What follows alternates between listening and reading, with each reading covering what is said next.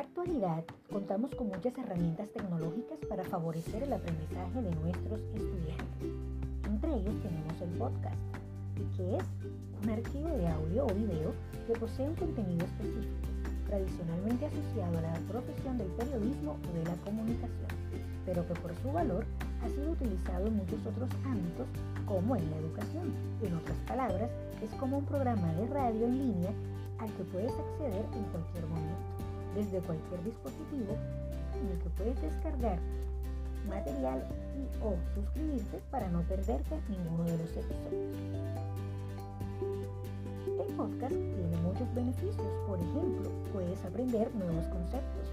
Y es que muchas personas han tenido la experiencia de escuchar un podcast y qué bueno es aprender algo nuevo todos los días.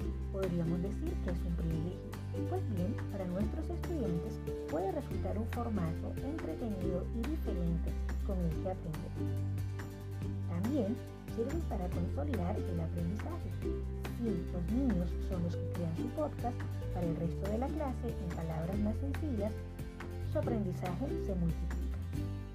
Mejora la expresión oral. La expresión verbal se verá reforzada con el uso del podcast pero también su organización mental, ya que deberán preparar un guion para que el contenido del podcast sea claro y comprensible. Potencia la creatividad. Cada podcast tiene sus recursos, sus efectos o sus recursos vocales, literarios, humorísticos, etc., para captar la atención del usuario y hacer el contenido mucho más atractivo. Estimula la competencia digital.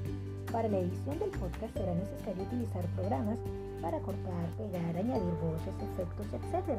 Una actividad en la que los estudiantes pueden pasar horas y horas aprendiendo, pero lo más importante, disfrutando.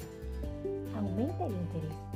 Si alguno de tus estudiantes muestra interés por algún concepto que hayas explicado en clase, dale contenido extra. Seguro que por internet encuentras podcasts de todas las materias. Incrementa la motivación que otras personas escuchen lo que uno ha creado incrementa nuestra motivación.